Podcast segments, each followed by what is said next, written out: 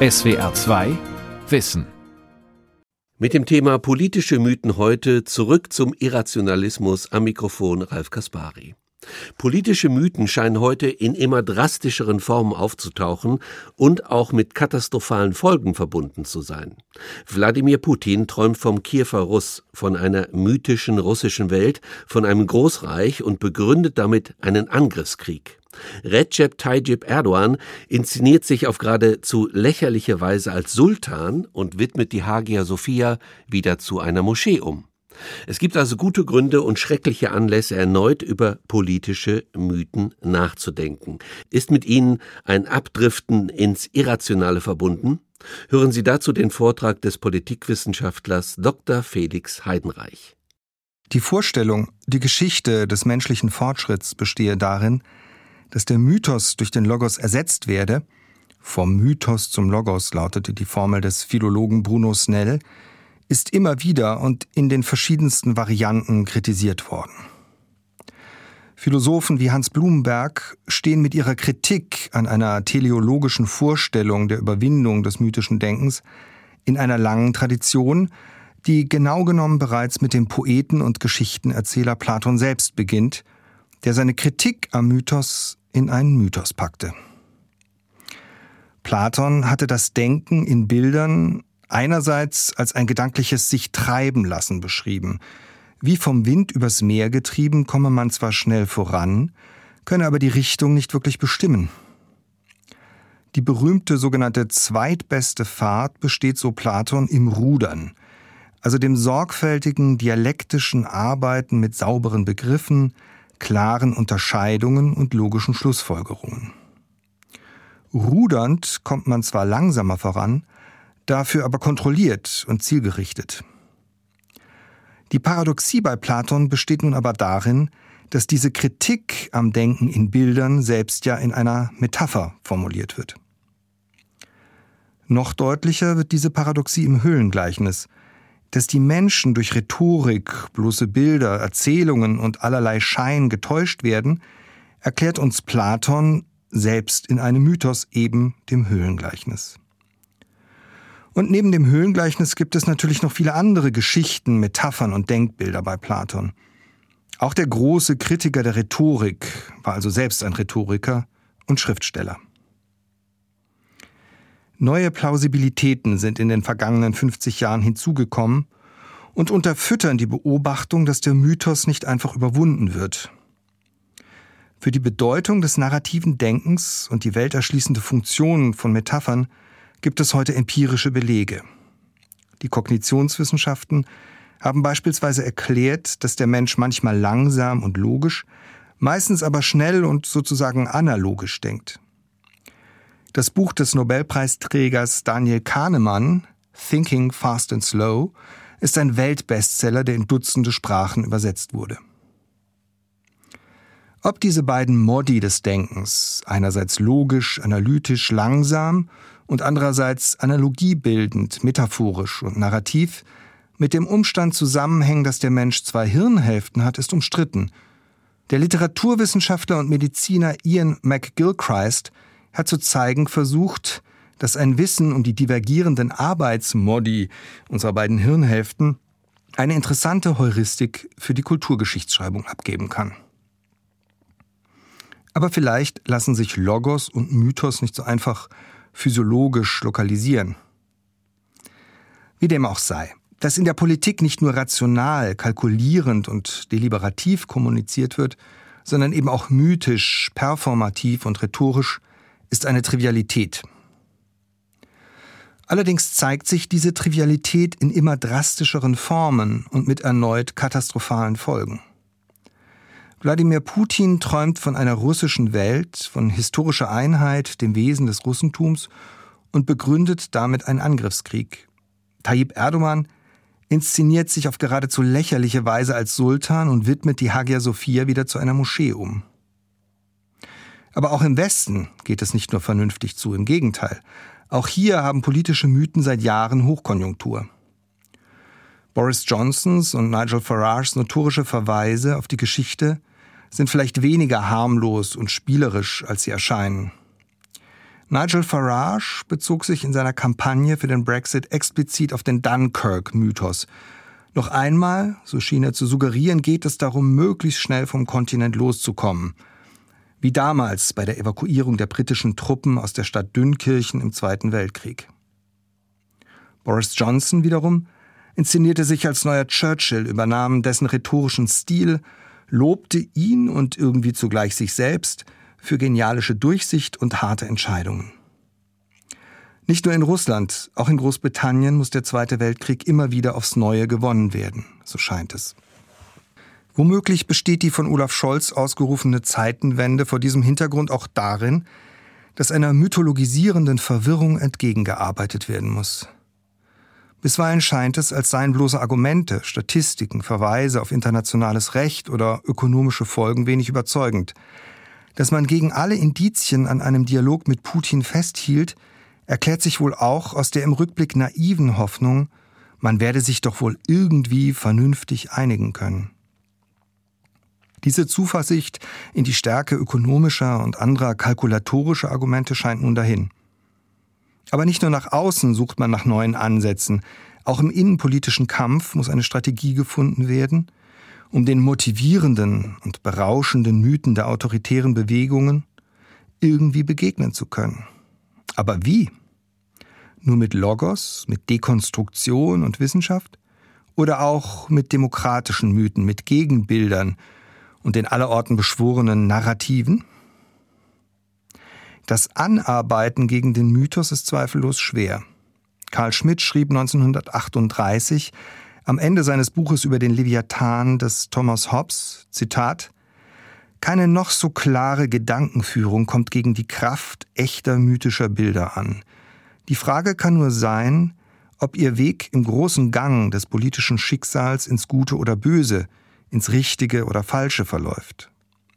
Wer solche Bilder benutzt, gerät daher leicht in die Rolle eines Magiers, der Gewalten herbeiruft, denen weder sein Arm noch sein Auge, noch das sonstige Maß seiner menschlichen Kraft gewachsen ist. Zitat Ende.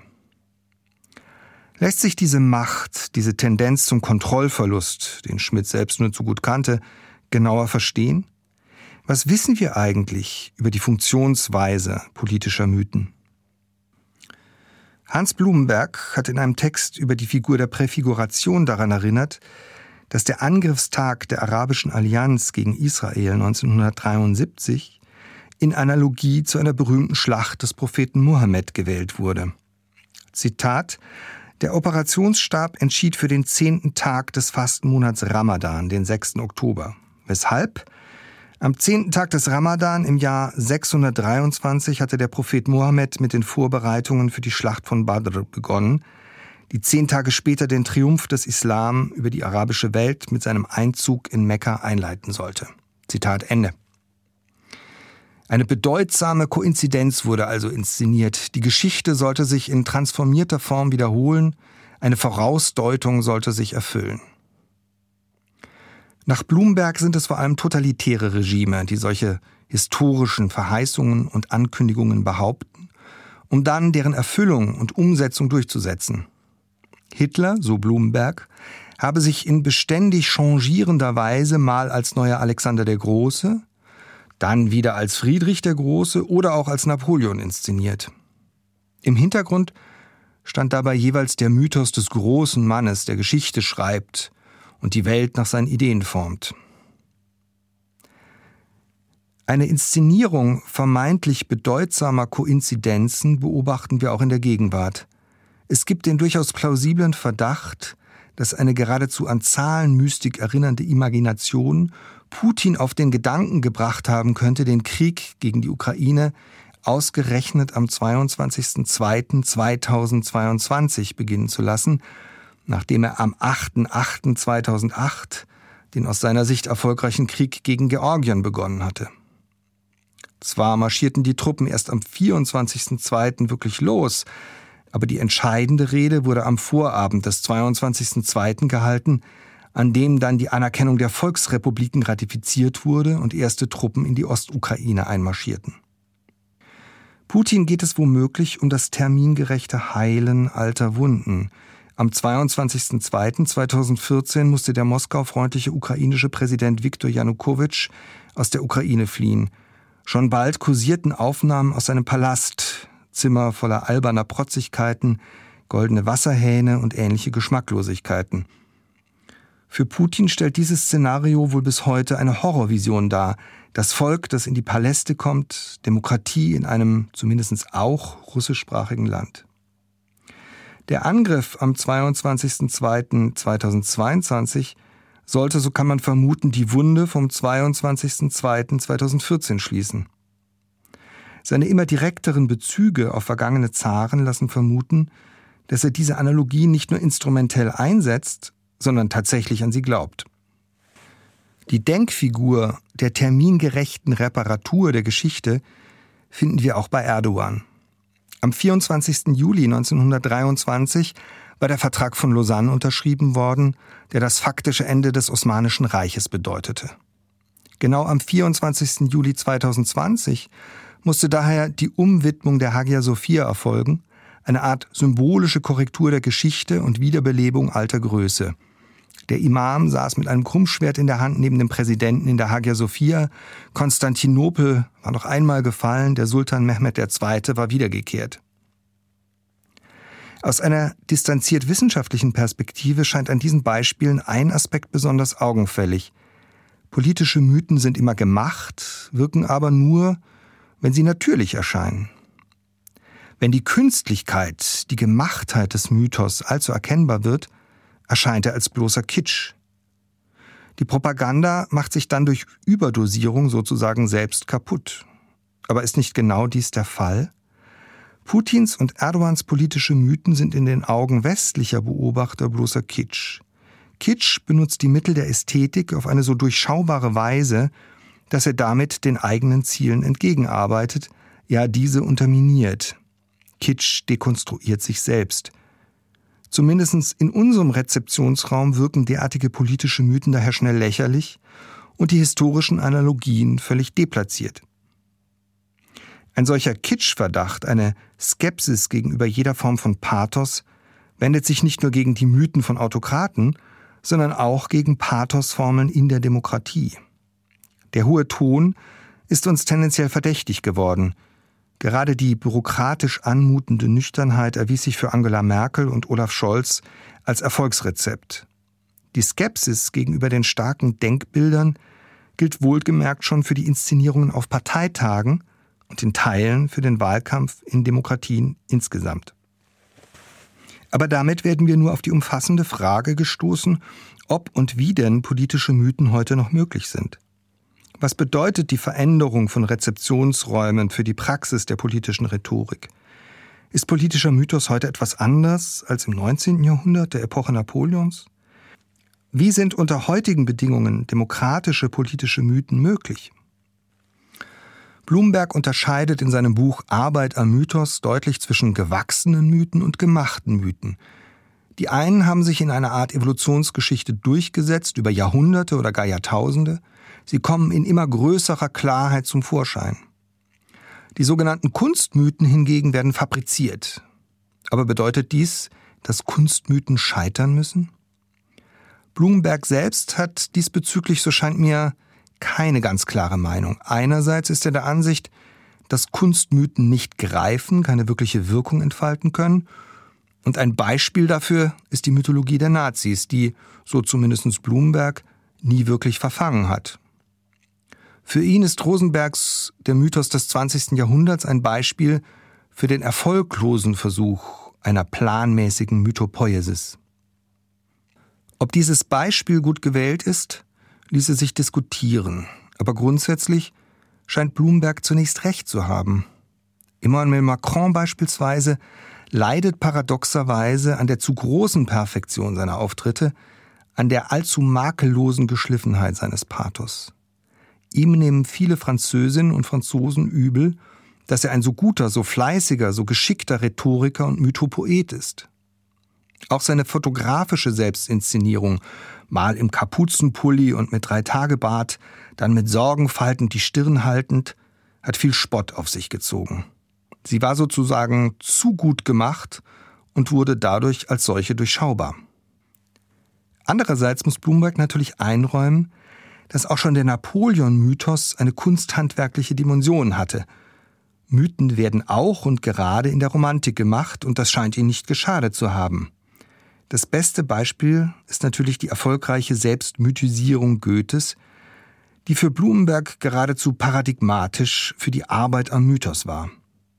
Und niemand würde wohl behaupten, die Selbstmythisierung Goethes habe nicht verfangen.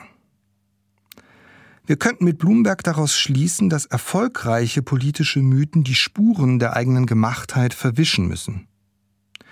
Erinnern wir uns noch einmal daran, was Roland Barthes über das legendäre Auto der 1960er Jahre, die Citroën DS, die Göttin, sagte. Ihre Oberfläche sei so makellos, dass die Spuren ihrer Herstellung verschwunden sind. Dieses extrem windschnittige und UFO-hafte Auto wirke, als stamme es von einem fremden Stern, als sei es nicht von Menschen gemacht, sondern von Außerirdischen. Auch für erfolgreiche Mythen scheint also zu gelten, die Spuren ihrer Herstellung müssen wegpoliert werden. Es ist womöglich wie bei einem Solo im Jazz. Es muss spielerisch, leicht, geradezu hingeschludert wirken. Dass die Instrumentalisten Jahre damit verbracht haben, die entsprechenden Fähigkeiten zu entwickeln, muss unsichtbar bleiben. Das Z, das die russische Propaganda benutzt, muss beispielsweise wie eine spontane Erfindung tapferer Soldaten erscheinen. Nur so kann es wirken. Diese Hypothese ließe sich an Willy Brandts Kniefall in Warschau testen. Würde sich unser Blick auf diese tief berührende Geste ändern, wenn sich herausstellte, dass sie von langer Hand geplant, in Arbeitsgruppen diskutiert und schließlich beschlossen wurde? Dafür gibt es bekanntlich keinerlei Hinweise. Alles spricht für eine spontane Eingebung. Und gerade dieser Umstand macht das Bild so stark. Dieselbe Geste als Ergebnis einer langen Teambesprechung hätte niemals dieselbe Wirkung. Willy Brandt war wohl ein Genie der politischen Kommunikation. Das können nicht alle in der Politik von sich behaupten. Wahrscheinlicher ist ein Szenario, in der die Mythenproduktion recht sorgfältig geplant, diese Planungen dann aber unsichtbar gemacht werden. Dies ist auch die Option, die Goethe gewählt hatte. Er verfügte über eine Art Maschine der Selbstmythisierung, die wiederum Blumenberg in seinem Buch Goethe zum Beispiel mit viel Liebe fürs Detail auseinanderschraubt, wie den Motor eines Oldtimers. Vielleicht aber haben sich nicht nur die Produktionsbedingungen des Mythos geändert, von der naiven zur sentimentalischen Produktionsweise, um es in Schillers Worten zu sagen, vielleicht gilt dies auch längst für die Rezeption politischer Mythen. Vielleicht erwartet das Publikum heute im Gegenteil, über die Entstehungsbedingungen ins Bild gesetzt zu werden. Dann wäre auch noch die Herstellung des Mythos ein Teil des Mythos. Und kennen wir nicht genau dies, unendliche Geschichten darüber, wie die Beatles ihr legendäres weißes Album aufgenommen haben? Nicht etwa die Perfektion des Ergebnisses, sondern die Kontingenz der Entstehung trägt dann plötzlich zum Mythos bei. Unser zeitgenössisches Äquivalent zur Citroën DS wäre dann ein Auto aus Glas, das die eigenen Tricks offenlegt, vielleicht ein Tesla, der mit den eigenen Tricks prahlt, statt sie zu verbergen. Kein Kinofilm kann heute mehr gefeiert werden, ohne dass die Produktionsbedingungen transparent wären. Jeder Mythos kommt mit einem eigenen Making-of daher. Die Special Effects müssen immer gleich miterklärt werden und die Schauspieler erzählen von der intensiven Probenarbeit und den Strapazen bei den Action-Szenen.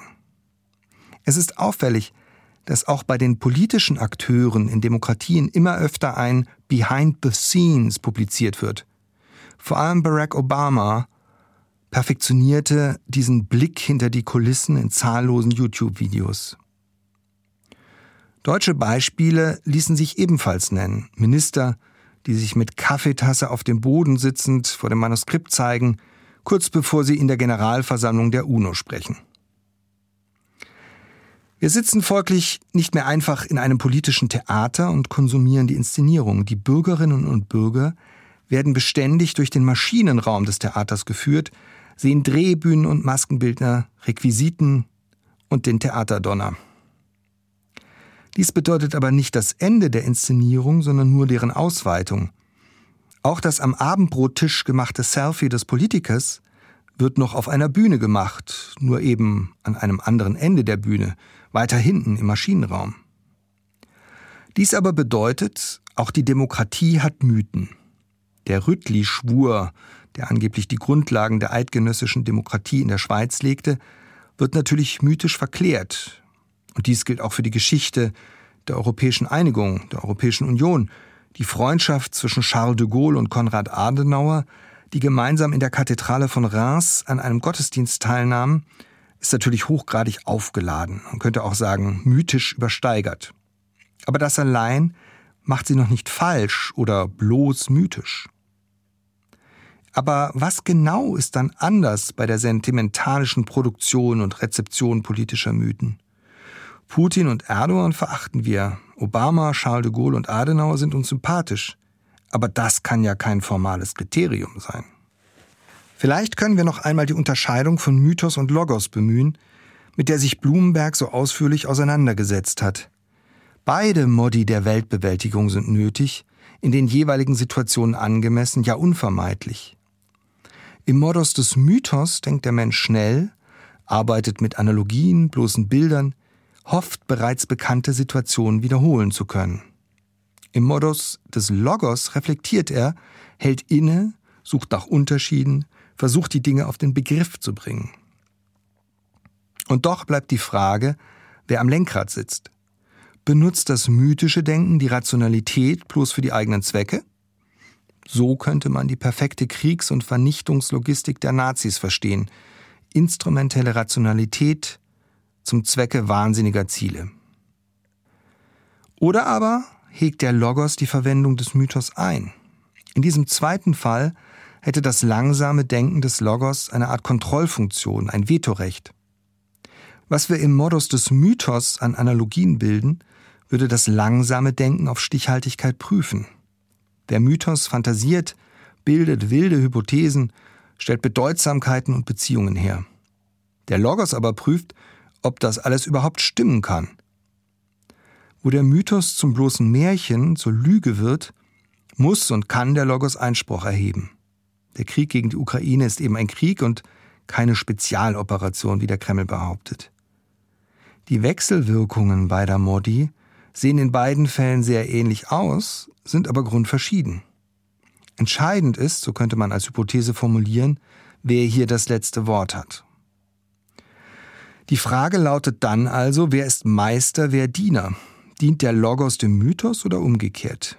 Politische Mythen wären aus dieser Perspektive auch unter postheroischen, demokratischen Vorzeichen denkbar, insofern sie sozusagen schwach oder gebrochen sind.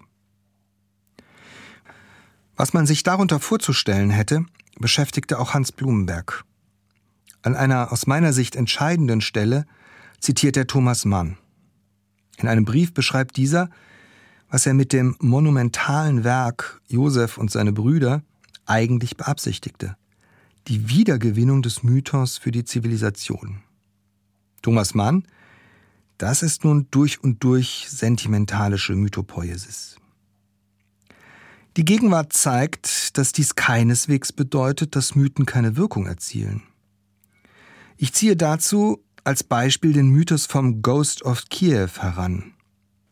Angeblich gab es einen ukrainischen Piloten, der Dutzende russische Flugzeuge abgeschossen hat. Wie ein Geist sei der Ghost of Kiew aus dem Nichts aufgetaucht und habe die Menschen geschützt und Rache an den Angreifern genommen. Auf Twitter wurde der Ghost of Kiew zu einem Meme, einem feststehenden Topos. Manche behaupteten, ihn gesehen zu haben, andere zeichneten Bilder oder druckten T-Shirts. Es entstand ein Mythos, der als solcher gekennzeichnet war. Schon der Titel war ja ironisch. Ghost. Wer soll schon ernsthaft an Gespenster glauben? Aber auch ein solcher sentimentalischer, halbironischer Mythos kann Trost spenden, Hoffnung geben und Mut machen. Die ukrainische Kommunikationsstrategie ist vielleicht ein besonders eindrückliches Beispiel für einen einerseits ironisch gebrochenen und andererseits dennoch erfolgreichen Gebrauch mythischer Denkbilder. Als Volodymyr Zelensky in verschiedenen europäischen Parlamenten um Unterstützung bat, rief er sehr geschickt die jeweils passenden historischen Topoi auf. Im spanischen Parlament sprach er beispielsweise von Guernica. Diese baskische Stadt wurde im spanischen Bürgerkrieg von der deutschen Luftwaffe zerstört. Sie gilt als Sinnbild für das Grauen des Krieges, für den gnadenlosen Angriff auf Zivilisten. Nicht zuletzt das berühmte Gemälde von Pablo Picasso hat zu dieser Aufladung beigetragen. Die spanischen Parlamentarier waren verständlicherweise tief beeindruckt. Ein solcher Gebrauch bekannter Denkbilder kann auch eine Umbesetzung von politischen Bildern beinhalten. Unter einer sogenannten Umbesetzung versteht Blumenberg die Verwendung mit veränderten Rollen, den Austausch von einzelnen Begriffs- oder Bildbeständen. Ein für Blumenberg wichtiges Beispiel ist das Denkbild vom Licht der Vernunft. Während diese Vorstellung im Platonismus noch mit der Idee der Erleuchtung verbunden ist, wird der Mensch unter modernen Vorzeichen selbst zum Beleuchter. Immer noch ist vom Licht der Vernunft die Rede, nun aber in umbesetzter Form, nicht mehr als Erleuchtung von Gläubigen oder Philosophen, sondern als Ausleuchtung durch Forscherinnen und Forscher. Auch diesen Effekt der Umbesetzung finden wir im Kampf der Bilder. Timothy Snyder hat immer wieder auf die wichtige Rolle von Ivan Ilyin für Putins Denken hingewiesen. Dessen Hauptwerk über den gewaltsamen Widerstand gegen das Böse stellt das Denkbild des heiligen Georgs im Kampf mit dem Drachen ins Zentrum. In der deutschen Ausgabe sehen wir auch tatsächlich den heiligen Georg auf dem Cover. Iljins Text ist ein gutes Beispiel dafür, wie fremd uns die Pathosformeln eines unironischen politischen Mythos heute geworden sind. Der religiös geläutete Krieger soll endlich sein Schwert gegen die Übeltäter erheben, so erfahren wir. Russland, so die These, kämpfe gegen das Böse in Gestalt eines dekadenten, gottlosen Westens. In der Terminologie des Kreml ist Moskau heute die letzte Bastion im Kampf gegen Gay Roper. Für die Frage nach dem Charakter demokratischer politischer Mythen ist es interessant, die ukrainische Umbesetzung dieses Denkbilds zu betrachten, wie sie seit Beginn des Krieges im Netz kursiert. Zelensky nun plötzlich als heiliger Georg, der den Drachen Putin tötet. Dieses Bild kann aber die Distanz zur Mythisierung nicht verbergen. Sie versucht nicht, die Spuren der eigenen Gemachtheit zu verwischen, sondern zwinkert uns gleichzeitig zu, Natürlich ist dieses Bild irgendwie auch ein Witz. Und gerade deshalb ist es ein demokratischer oder zumindest demokratiekompatibler politischer Mythos.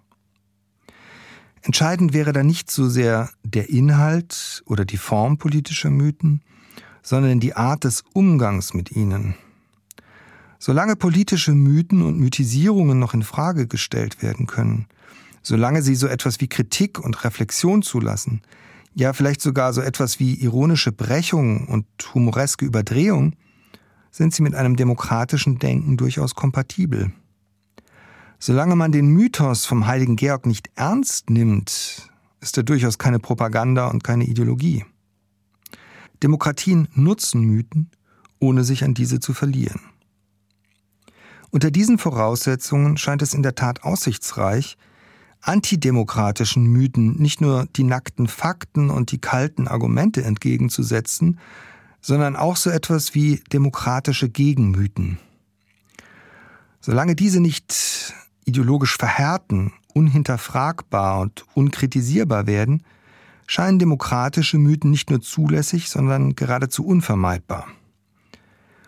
Momentan scheint man in vielen Demokratien noch nach dem richtigen Ton zu suchen – wie sich die Zeitenwende auf den Stil unserer politischen Kommunikation langfristig auswirken wird, ob der Stil von Angela Merkel und Olaf Scholz, wie wir ihn lange kannten, tatsächlich abgelöst wird, bleibt momentan unklar. Eine Reflexion über Geschichte und Form politischer Mythen eröffnet zumindest Möglichkeitshorizonte. Dass die Demokratie nur die Sprache des Logos spricht, war schon immer falsch wirkt nun aber endgültig wie eine aus der Zeit gefallene These. Das war die SWR2 Aula heute mit dem Thema politische Mythen zurück zum Irrationalismus. Sie hörten einen Vortrag von und mit dem Politikwissenschaftler Felix Heidenreich. SWR2 Wissen.